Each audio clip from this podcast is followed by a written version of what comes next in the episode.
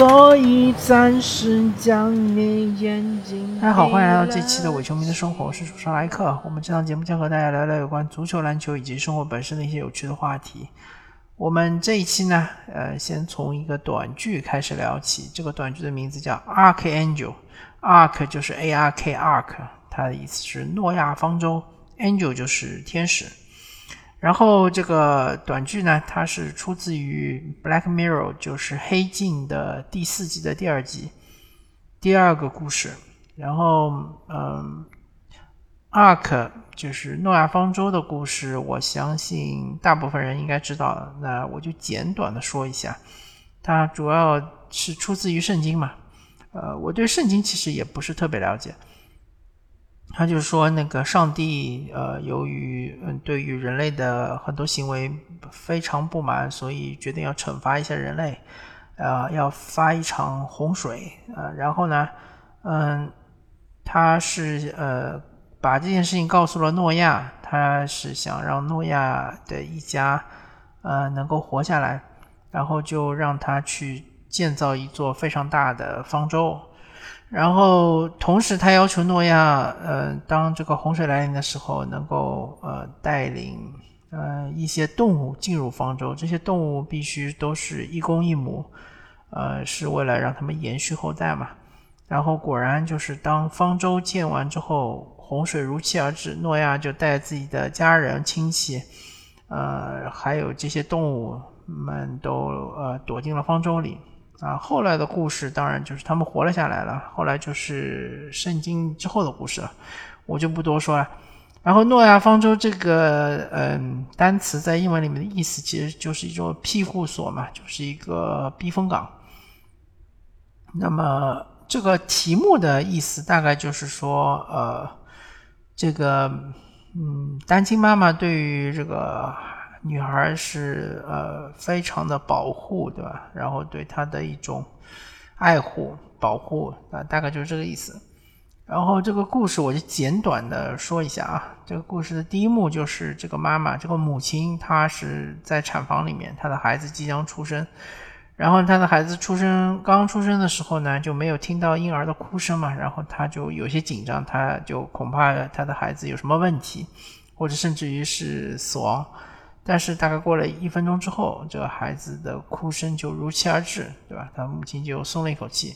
然后当他的女儿三岁的时候，有一次带他去儿童乐园玩，然后那个嗯，他在他女儿在玩滑滑梯嘛，他就跟旁边的妈妈在聊天，然后他女儿就去追那个小猫，然后等他回过神来，就发现找不到他的女儿了。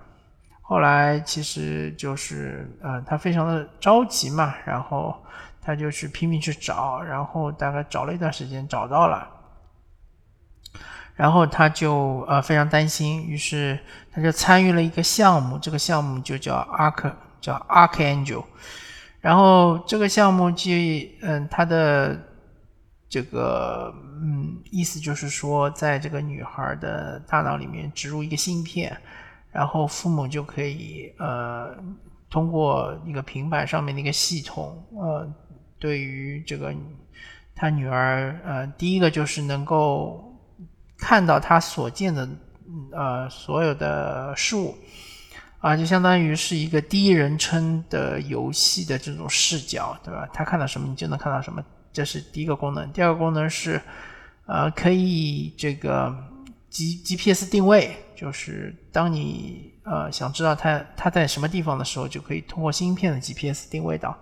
啊，第三个功能就是呃可以屏蔽呃这个女孩觉得害怕的这个视觉的内容，以及呃父母觉得不应该有未成年人看到一些视觉的内容，比如说是呃色情啊、暴力啊啊，包括像是出血啊。甚至还包括像是他们家门口的一只呃狗在那边咆哮嘛，然后这个女孩感觉感觉有点害怕的这种东西，她都可以把它屏蔽掉。一个是屏蔽呃视觉画面，就是打上马赛克；第二个就是屏蔽声音，就声音都其实都呃听不太清楚。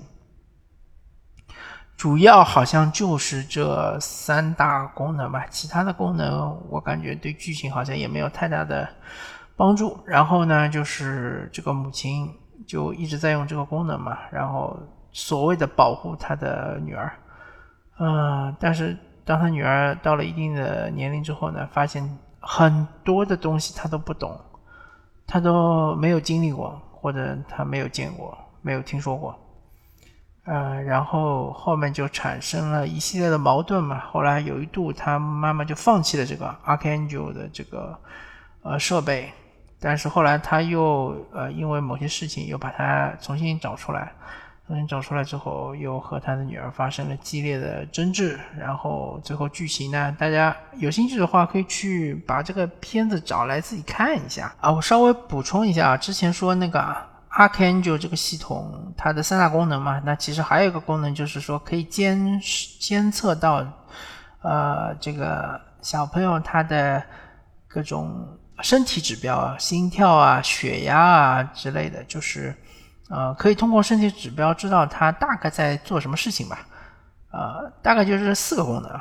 那么，因为我这个节目这一期不是跟大家推荐剧嘛，所以我不会对剧做太多的深入的一些解读啊，或者说一些介绍啊，啊，我还是想说一下教育的问题，尤其是我所看到的，我周围这些家长们，他们对于这个小孩教育的一些，我个人觉得是一种误区吧。其实就和这个 Archangel 是一样的，他们就是对于孩子的过度保护，呃。越俎代庖，对吧？就是觉得很多事情，嗯，很危险，或者说很多事情不应该孩子来做，或者说孩子做了之后可能会造成呃很大的后果，很大的这个，特别是对于以后他的成长是非常不利的，所以就是让这个孩子忽略掉。那么我个人觉得，呃，这种想法肯定就是有问题的。嗯，他这种想法的来源可能就在于，呃，我我之前听过一种说法，说当一个孩子降生到这个世界之后，他就不再属于他的父母了，嗯，或者说他就不是他父母的私有财产，他是一个独立的个人，呃，你父母对于他的一种。呃，拥有或者说是对于他的一种所有权已经没有了，不存在了。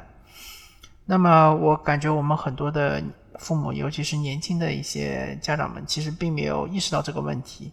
就孩子他不是你的私有财产，啊，你对他嗯没有拥没有这个拥有权，没有任何的权利。呃，你其实就是说你和他是两个独立的个体。呃，你的，呃，怎么说呢？呃，你的责任就是要帮助他成长，而不是代替他成长，对吧？尤其是其心灵的成长。当然，他身体的成长，你可能是呃无法代替的，对吧？就是说，随便你怎么做，他总是能成长的。但他心里的成长是应该啊，你你去帮助他，而不是代替他。就像那个《Archangel》里面。就是那个妈妈，嗯，把所有的他认为不好的东西，嗯，都让这个小女孩屏蔽啊，声音和视觉都看不见或者听不见。那么这样的后果就造成她，就呃很多东西他都是不知道、不明白、不了解。但是呃，现实生活中没有 Archangel 这个系统，所以呢。你可以保护你的孩子一定的时间，对吧？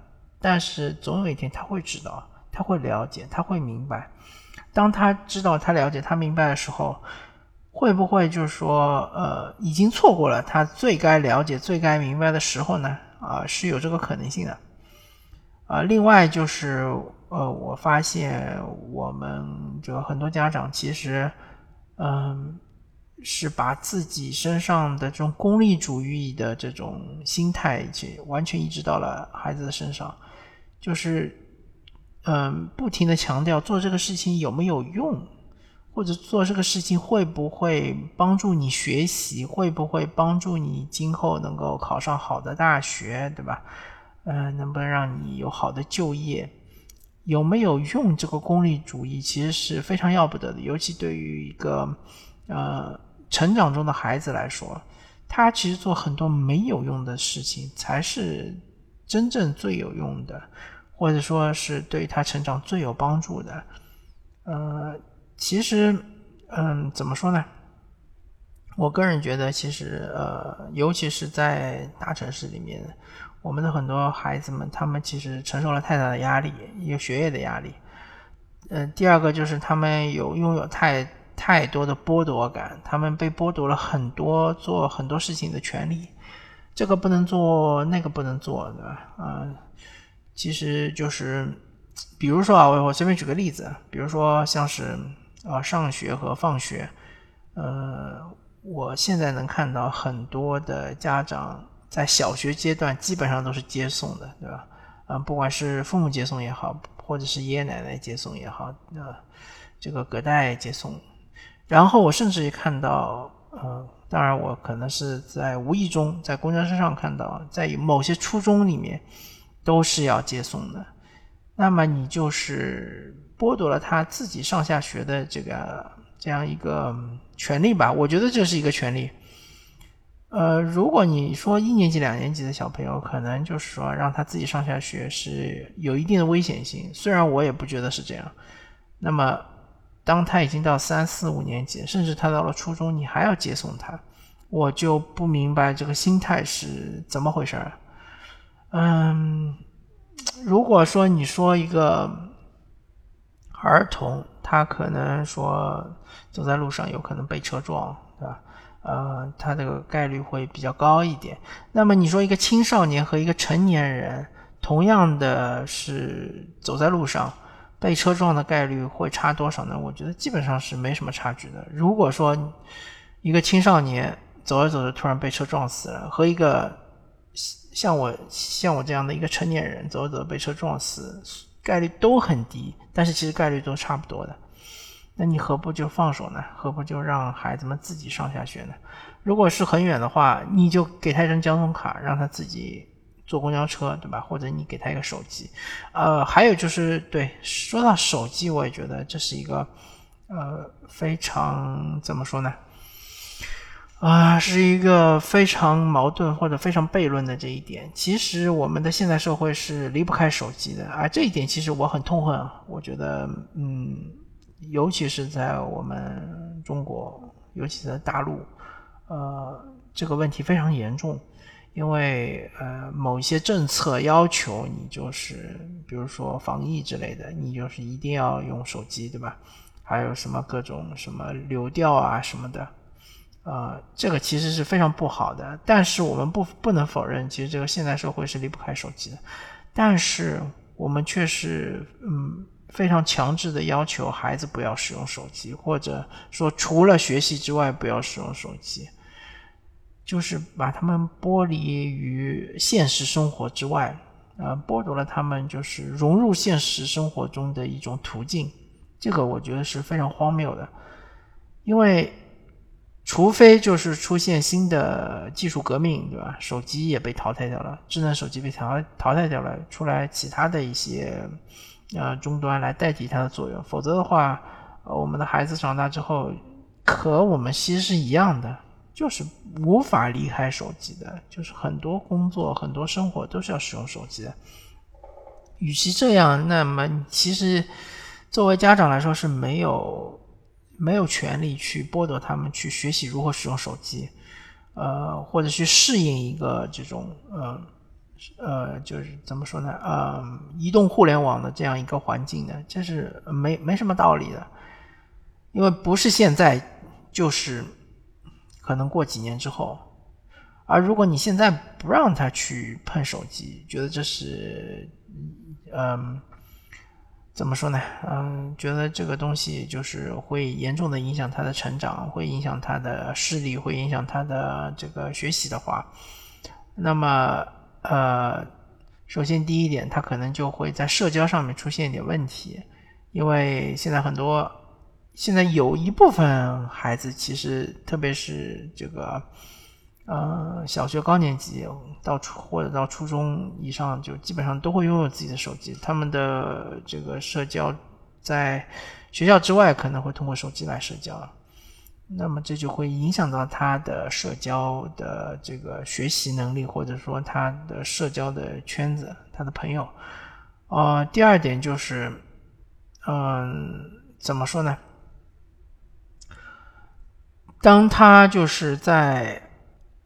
很大的时候，你觉得差不多了，你可以让他拥有手机的时候，嗯，他可能就会陷入一种呃非常无知的状态，就会很多东西、很多事情，呃，他的朋友或者他的小伙伴们觉得他早就应该知道，他就是不知道。那么，同时他就会觉得自己非常无助，对吧？呃，总之会，我我感觉会产生一定的负面作用。而且是远远大于你现在控制他或者不让他使用手机的这种所谓的好处吧？我觉得其实就是一种控制欲，就是一种，嗯，对于就是孩子对于自己的孩子的一种所有权的这样这样一种感觉吧。我觉得家长们其实应该是摆脱这种嗯欲望。对吧？应该就是让孩子们自己去摸索这个世界，摸索这个生活应该怎么做。呃，我相信很多的嗯听友们，如果你们有孩子的话，你们的孩子可能在家里呃做家务的机会也很少，对吧？能够融入家庭生活，嗯，甚至于给自己做个饭啊什么的，这种机会也很少。那么，其实这个我觉得也是一种遗憾吧，就是。呃，当他小的时候不去做这些事情的时候，其实呃，如果说他所有的时间都是花在了学习上，那其实也是很无趣的童年嘛。还有就是玩的时间，现在我感觉现在的孩子玩的时间也很少。那么这个其实和家长应该是有莫大的关系的，因为呃，现在很多学校的可能作业也不是特别的多。那么，当作业做完之后，家长们可能会觉得孩子们需要有一些这个家庭作业，嗯，或者说课外作业来补充一下，对吧？来，呃，增加他们所谓的竞争力，啊，在学校里面的这个学业能够提高的快一点，对吧？能够，嗯，能够考到什么班级前几名这这种情况。那么这样的话，其实就会剥夺他们的课余时间，剥夺他们的。其实是我们这个社会非常缺乏的一种想象力、创造能力。这种能力是从哪里来的？就是做一些无用的事情来发掘出来的，做一些你看着就是呃，完全是一一些浪费时间的事情。而这些事情做了之后，其实就是玩嘛。说说到底就是玩，让他自由的去玩呢，他就能。啊，产生这种想象力的火花或者创造力的火花。如果你只是让按部就班的去做题呢，那么这种东西是不会出现的，是不存在的，是没有的。好吧，那么感谢收听这期的《我球迷的生活》，我是主持人莱克，我们下期再见，拜拜。I'll think of some way to get him back. After all, tomorrow is another day.